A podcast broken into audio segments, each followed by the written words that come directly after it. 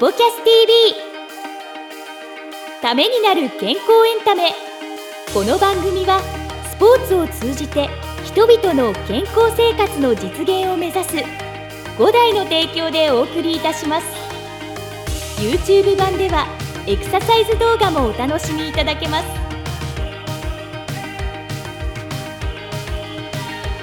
こんにちは早川洋平です。石崎裕太です。ためになる健康エンタメスポキャス TV 今回もやってまいりました石崎さんよろしくお願いしますよろしくお願いします。さあ、えー今回スポキャス TV、えーお届けしてきてですね、えー全く今オープニングを考えてませんはい。こんなケースが今までなかったんですけども、はい。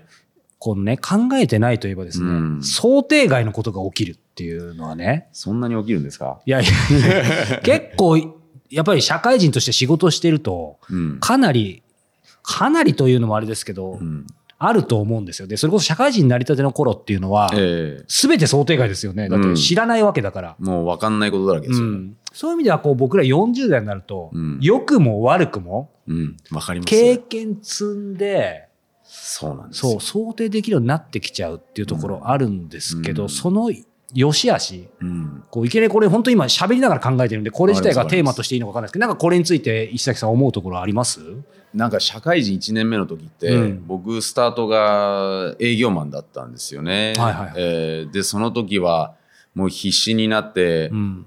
あの、まあ、飛び込み営業もしましたし、ね。すごいもう、まあね、まあ、それはね、皆さんやられたことあると思うんですけど、そういう時って、めちゃくちゃ調べてるんですよね。その得意先のこととか。あの自分がこうやって言わなきゃいけない、はいこういった形で話を展開していくこといろいろぐるぐる回るわけじゃないですか。だからそれが、なんかもうそういったのでドキドキしながら、はいはい。えーまあ時にはね、噛みながらね、うん。あの何言ってるかわからないようなことを言いながらっていうところではありますけど、うん。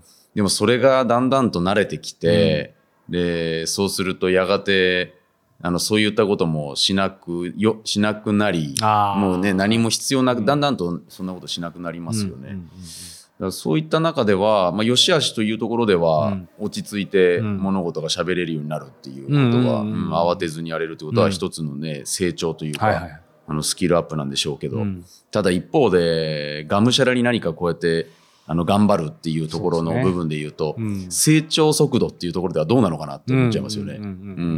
確かにある程度想像できちゃうとね。そうなんですよね。その分頑張らないとか準備しないとか、うん、それは、チャね、レンジしない、あると思うんですよね。うんうん。うん。だからその辺は確かにそう。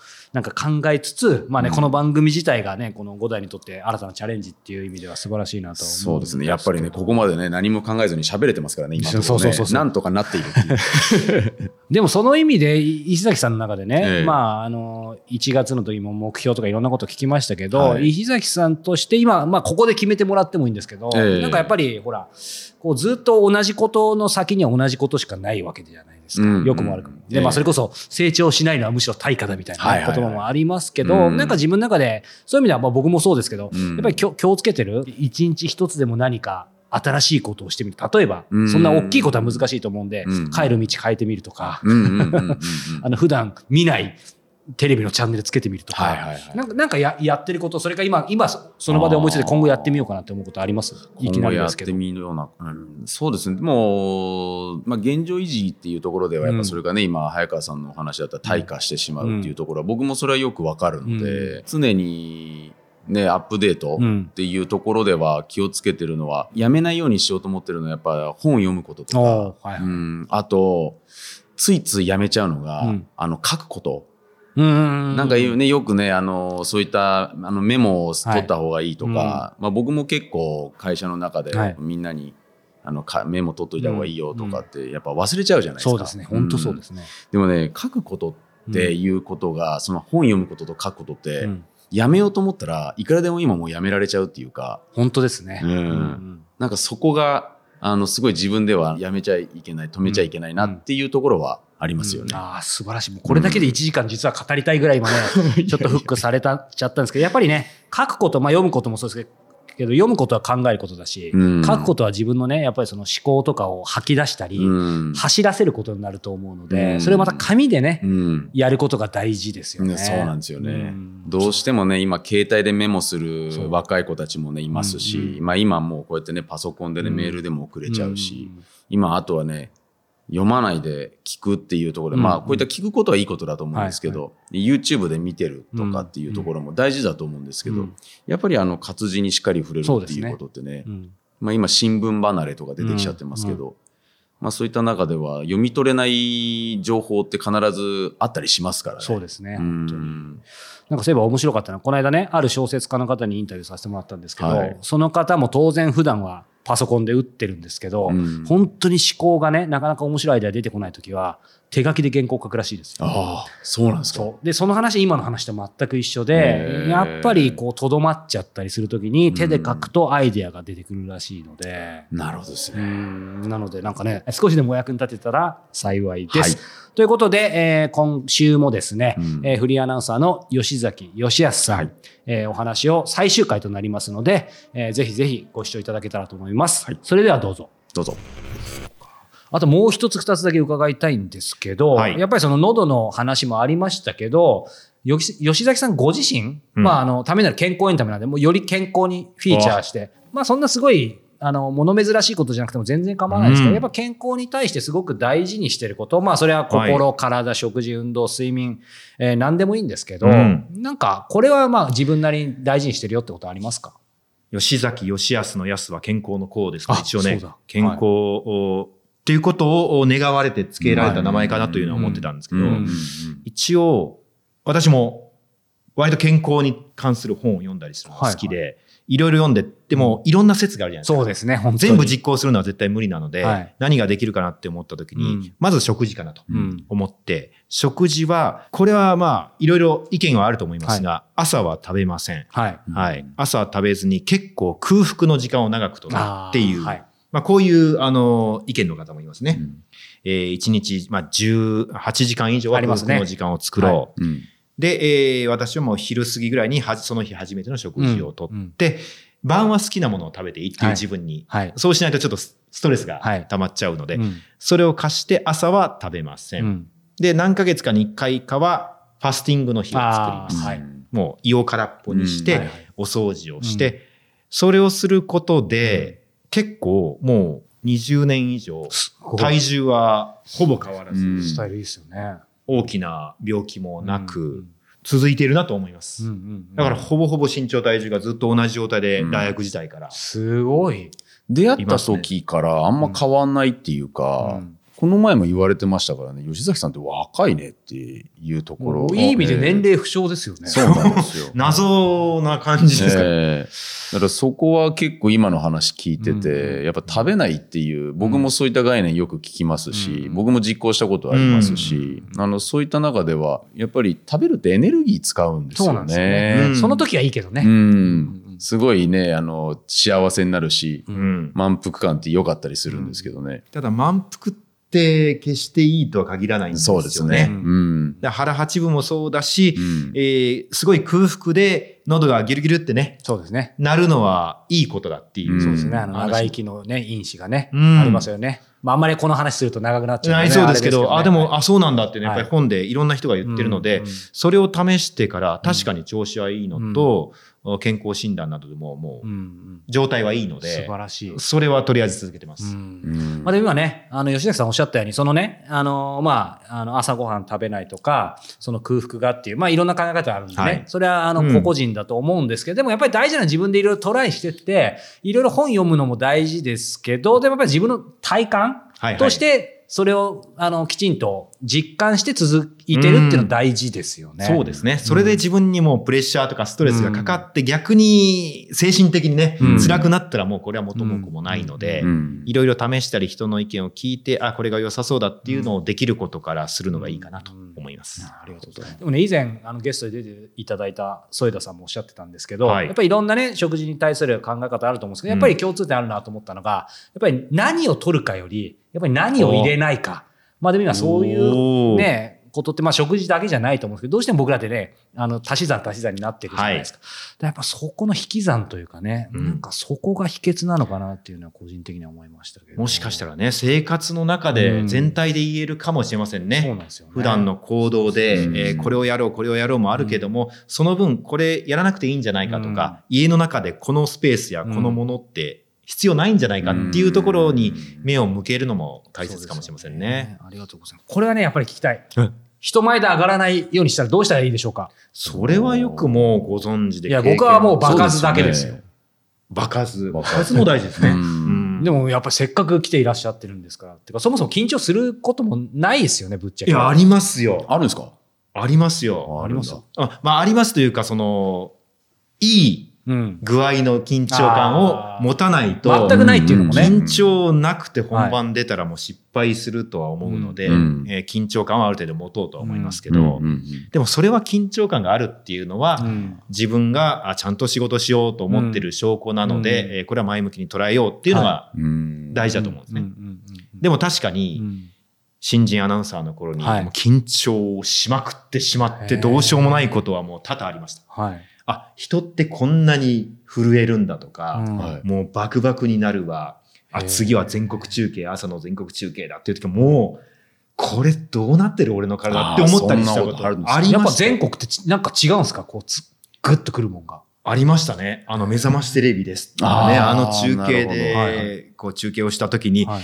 CM またぎで次来ますよっていう時、おお待って待ってと思いながら、うんそういう中野の吉崎さん、はいとか言いながらすでに、すでに汗だくみたいなはいはいはい。ことはありましたね。あでもその中で、こうね、まあ、緊張はだから悪くないよってことだと思うんですけど、はい。まあ、それでもまあ、これ見てはいる方に、そうは言ってももう本当にどうしようもなく、まあ、いつも困ってるんですよみたいな人に対して、はい。なんか、これ見て、まあ、すぐじゃないにしても、なんかできることって何かありますか、例えば目の前に100人、200人聞いてくださる方がいて、何か喋ってくださいっていう時、当然緊張はしますよね。ーその時に私が心がけてるのは、まあ、失敗しても死ぬわけでもないし、うんあとは皆さんがものすごい勢いで、ものすごい一言一言確実に聞いてやろうと思っているわけじゃない。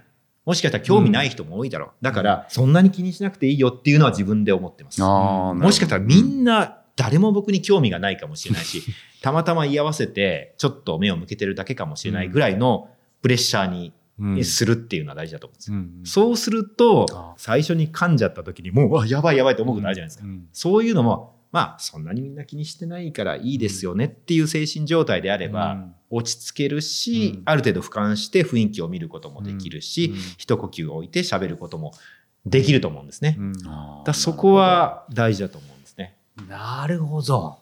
じゃあ、まあ、テクニックっていうより、やっぱり心持ちですね。いやだと思いますね。うん。あ心持ちとしてはそれがありますね。うん。テクニックとして、うん。えー一つ、うはい。心がけているのは、自分の中でのリハーサルをする。これは必ずうん、例えば、あ次、結構大勢の人の前で講演があるっていう時に、必ずその会場に行って、誰もいない時に、えー自分の中で練習をします。で、たくさん人が入って見ている、はい、振られましたっていうのを一回、リハーサルを自分の中でやって、で、えーマイクとかチェックする中でもうやっておきます。そうすると、いざ本番でうん前に立った時に、あ、さっきのと同じだなうんなるほど、ね。と思えば、なんか、リハーサルよりうまくいってるなっていう感覚はあります。でもこれはアスリートの方もよく聞きますよね。うん車椅子テニスの国枝慎吾さんはい。が、ロンドンオリンパラリンピックう優勝された時に、うん。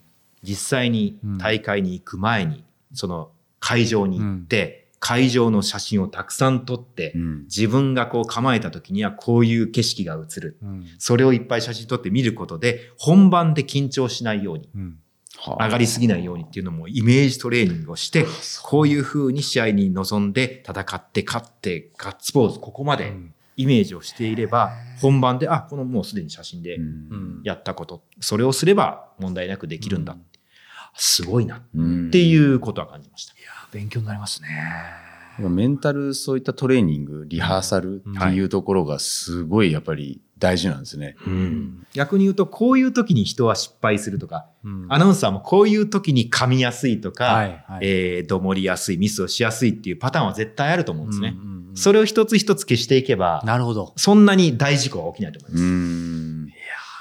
勉強になりました。いやいやこちらこそありがとうありがとうございまあます。、最後になんですが、改めてこうね、あの、吉崎さん、これから、はいあの、2023年、まあ、うんあと、この先5年、10年とかもあると思いますけど、なんか、こう、未来に関して今描いてることとか、こんなことやりたいよ。まあ、せっかくなんで見てる方に、こんな感じでいきますよって思うんですけど。せっかく今テニスの仕事をさせていただいて、はい。うん。まだまだ勉強したいこととか、大舞台で喋りたいこともたくさんありますし、アナウンサーだとそれができる仕事だと思うんですね。うん。うん、それが私もまだまだ45ですけども、もう50代の方、60代の方でもフリーアナウンサーでスポーツ喋ってる方たくさんいらっしゃるので、はい。やっぱり伝え続けたいなとは思ってます。うんで、それをおできるのであればテニスの仕事に関わりたいですし、テニスがもっとこう多くの人に知れ渡って、あ、テニスって面白いスポーツだな、うん。テニス選手かっこいいな、すごいなっていうのを伝えられる、まあその一員になれたらいいなと。うん思っています。で、それをまず伝える仕事としてはやり続けて、自分もね、せっかくテニスが好きで、うんえーやり続けているので、テニスはあまたさらにうん。プレーする方も続けたはいいっていうのは思ってます。うんそれはテニスの練習もそうだし、試合もそうだし、テニスを楽しんで、だからこそ伝えられることも、これからもあると思うんで、うんそれは続けたいなとうん。思ってます。ありがとうございます。なんかせっかくなんで、石崎さんからもね、なんか、吉崎さんに、まあ、ひ一言というかね、まあ、また一緒にイベントなんかも今日見せてもらって、やっぱ面白いなと思ったんですけど。今日話させてもらってなんかすごいあのいい出会いをさせてもらったなと思ってるんですよ、でも引き続きそういったあのメッセンジャーである吉崎さんがもうアナウンサーとして世の中にこういったテニスをこうやって伝え続けてもらう。これはもう僕たちも願ったり叶ったりっていうところなので、うん。まあ、引き続きもうそういった形ではもう僕らもサポートしていきたい。であとはやっぱりあの僕ら健康じゃないとその活動ってずっと、あの続けていくことができないから、はい。まあ、今日のお話にもあったようにそれをやるためにはやっぱりあのずっとそういった健康でいなきゃいけない、うん。そういったところはもうやっぱり改めて心がけてうん。いきたいなと思いましたね。はい、はい。ありがとうございます。うん。ということで、まだまだお話は尽きないんですが、この続きはね、あの、また次回ね、ゲストで来ていただいて、はいたっぷりお話伺いたいと思います。ということで今日はフリーアナウンサーの吉崎義康さんをお迎えしました。吉崎さんありがとうございました。ありがとうございました。ありがとうございました。さあ、エンディングのお時間です。はいえーオープニングでですね、えー石崎さんがね、本はい。ってお話ありましたけど、なんか本ってどんなジャンルの本読むんですか？いやーもうあんまり最近は問わなくなりましたね。うんうん前まではあのー結構なんて言うんでしょうビジネス書って好きだったので、うんうん。いろんな考え方に触れるってはいはいはい。いうことではあの自分にとっては、ね、知らないことまだまだたくさんありますけど、うんうん。あ面白いなと思いながらうん。読んでたんですけど、うん。